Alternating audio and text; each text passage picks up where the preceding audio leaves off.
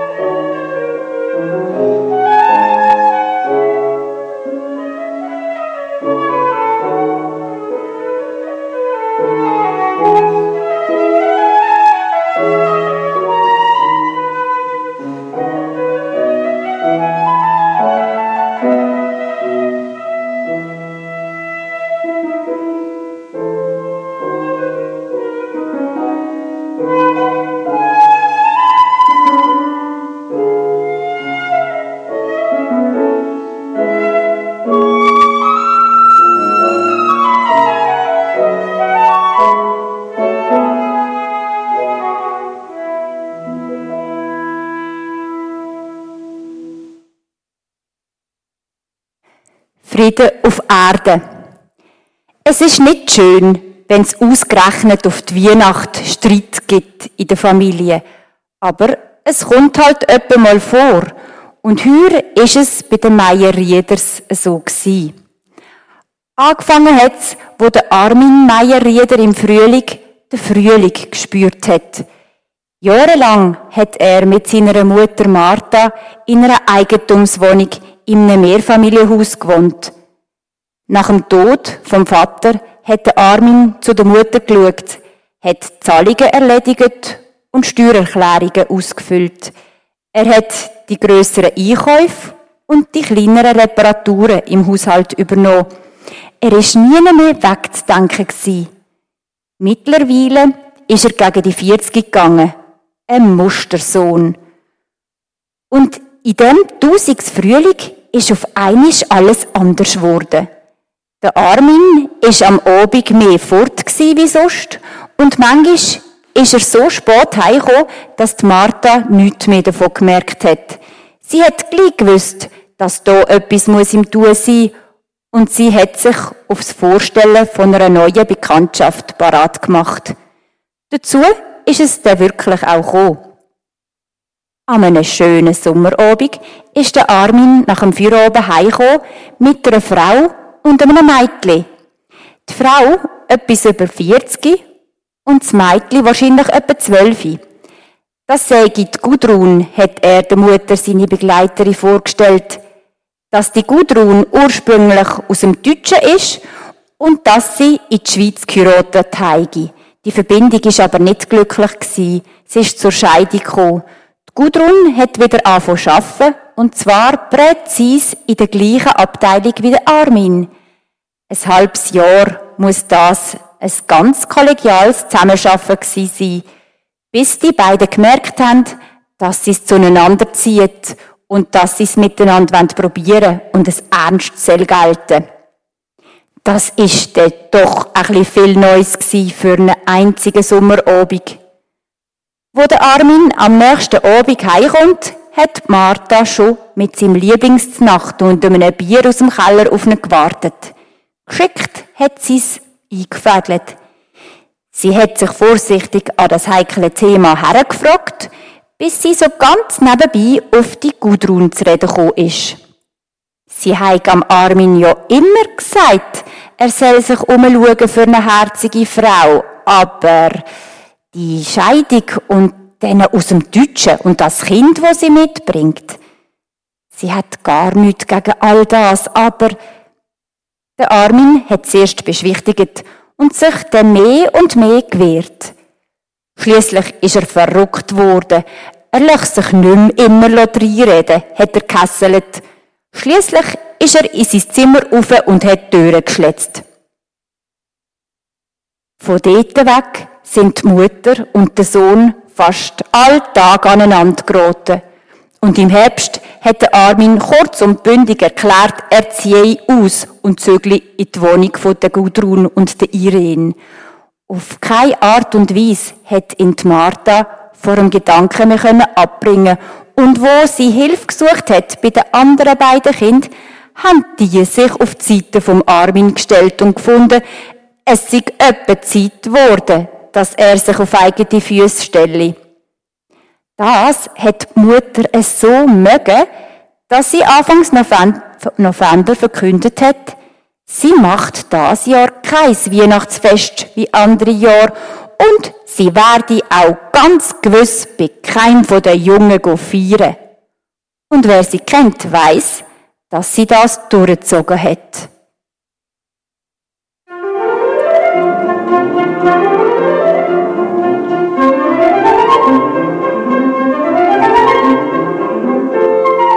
Thank you.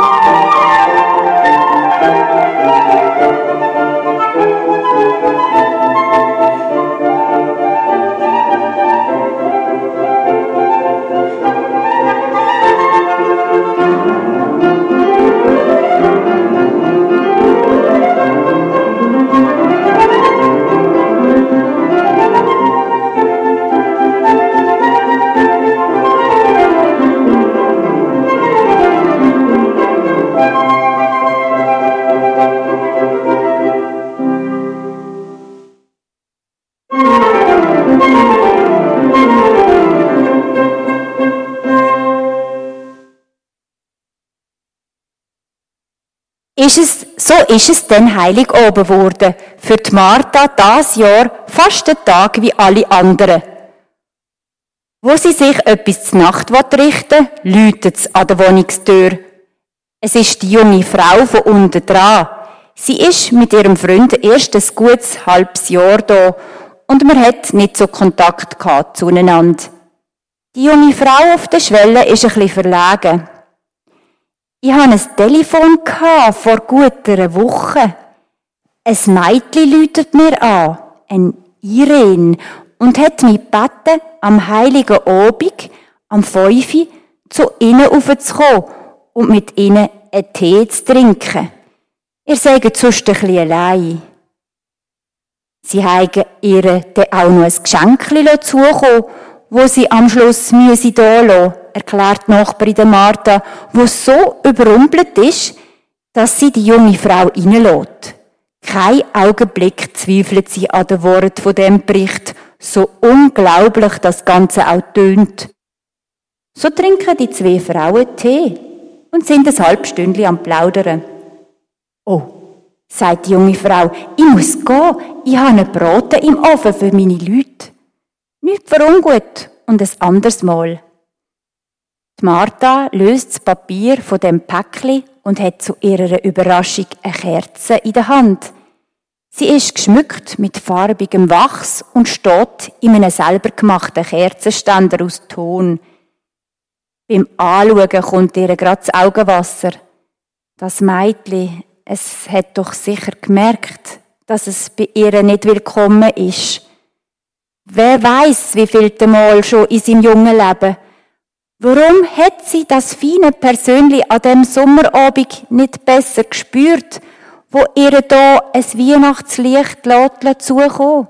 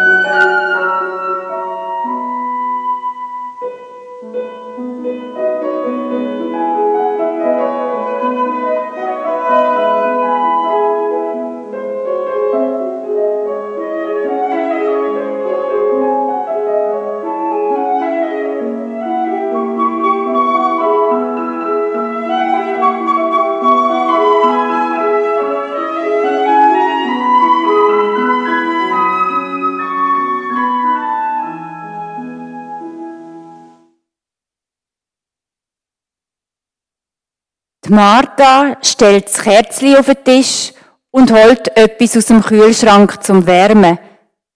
Da läutet es wieder. Der Hauswart, der Herr Baumgartner, steht vor der Tür. Frau Meier-Rieder, hm, schöne Weihnacht. Ähm, ich habe Ihnen hier etwas aus der Küche.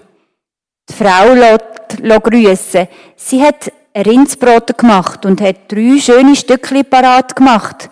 Dazu ein bisschen vom Herdöpfelstock und ein bisschen Gemüse. Ja, was? Wie komme ich zu so einer Überraschung? Sagt der Frau tausend Dank und auch Ihnen, merci vielmal. Es wäre wirklich nicht nötig gewesen. Sie machen mich ganz verlegen. Es ist so, sagte Herr Baumgartner, es hat eine Vorgeschichte. Vor 14 Tagen läutet das Telefon und das Mädchen sagt, sie sei Tirin und sie hätte gern mit ihnen zusammen Weihnacht gefeiert, aber das gönne das Jahr leider nicht. Und jetzt will sie eben fragen, was es bei uns zum Nacht gäbe an Weihnachten und ob wir nicht eine kleine Portion davon könnten wegtun und ihnen vorbeibringen. Normalerweise hätte ich gedacht, das sei verschämt oder ein blöder Witz. Aber das Kind hat keinen Witz gemacht, das hat es ernst gemeint. Ich konnte nicht Nein sagen. Als ich es mit der Frau besprochen habe, sagt sie, warum auch nicht? Da weiss man einmal einisch, wenn man ohne grossen Krampf eine Freude machen kann. Also, da bin ich. Aber ich muss weiter. Ein Päckchen hat das Mädchen auch noch verschickt. Eins für uns und eins, wo ich Ihnen abgeben soll. Da, nehmen Sie es. Nicht für ungut, ich muss. Die Martha tut das appetitliche Blättchen nur ein Moment im Ofen wärmen und macht das Päckchen auf. Drinnen liegen selber bedruckte Papierservietten mit Herzli und lustigen Ornamenten. Gerade richtig für ein fröhliches Festmenü, denkt Martha. Und wieder zieht sie ihr Herz zusammen. Das Essen von Baumgartners ist fein gekocht, aber Martha hat ein Krott im Hals. Jedes Mal, wenn ihr Blick auf die Serviette fällt, muss sie leer schlucken.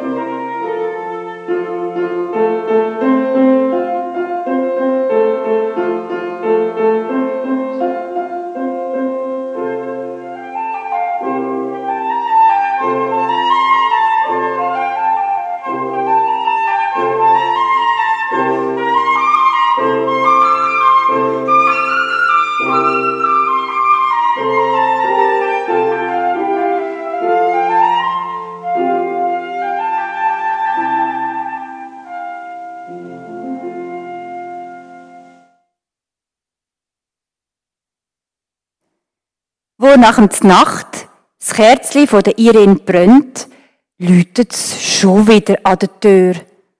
Die Martha verschrickt ein bisschen, aber macht dann gleich auf. Draussen steht der Herr Roth. Seit langem ist er wittlig und immer mal in den Wirtschaften. Er trägt eine alte Handorgel bei sich. Guten Abend, sagt er, ein bisschen unsicher. Ich sollte doch ein paar Weihnachtslieder spielen. Wer schickt sie? fragt Martha skeptisch.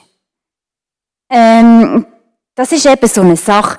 Da hat das Mädchen telefoniert und hat umgefragt, ob jemand im Haus ein bisschen Musik machen kann. Die Grunders haben den Scheins mich angegeben. Wir haben vor Jahren mal Krach wegen dieser Handurgel hier. In dem, ich könnte jetzt ein paar spielen, wenn es recht ist. Mit Grunders ist es abgesprochen. Die sind heute Abend sowieso fort. Der Herr Roth hat die Handorgel in die Finger genommen und hat zu spielen. Nach Stille Nacht und Oh, du Fröhliche ist er bei der Zugabe so richtig in Fahrt gekommen. Nach dem Nordseewalzer hat er La Paloma zum Besten gegeben. Darauf aber auf der Reeperbahn und wo er sich fast eine Stunde später verabschiedet hat, haben seine Augen geleuchtet. Ja, Ein bisschen kann ich's noch. Aber sie hätte mich vor ein paar Jahren hören Dann habe ich gespielt wie ein Herrgöttli. Ihr hättet Augen gemacht. Äh, nicht für ungut und einen schönen Abend. Merci, dass Sie haben mögen zulassen. Ich habe zu danken, sagt Martha gerührt. Das ist jetzt eine schöne Überraschung gewesen. Ja so, sagt Herr Roth, ich muss noch etwas abgeben. Ich habe nämlich von dem jungen Mädchen noch ein Geschenk für sie bekommen. Und mit diesem Wort überreicht er ihr ein kleines Päckchen. Es ist eine Kassette drin, wo sie sie abspielt, hört sie, dass die Irene darauf gesungen, geflötelt und ein Gedicht vorgelesen hat. Ein klingender Weihnachtsgruß. Die Martha lost und lost und Tränen kann sie nicht mehr zurückhalten.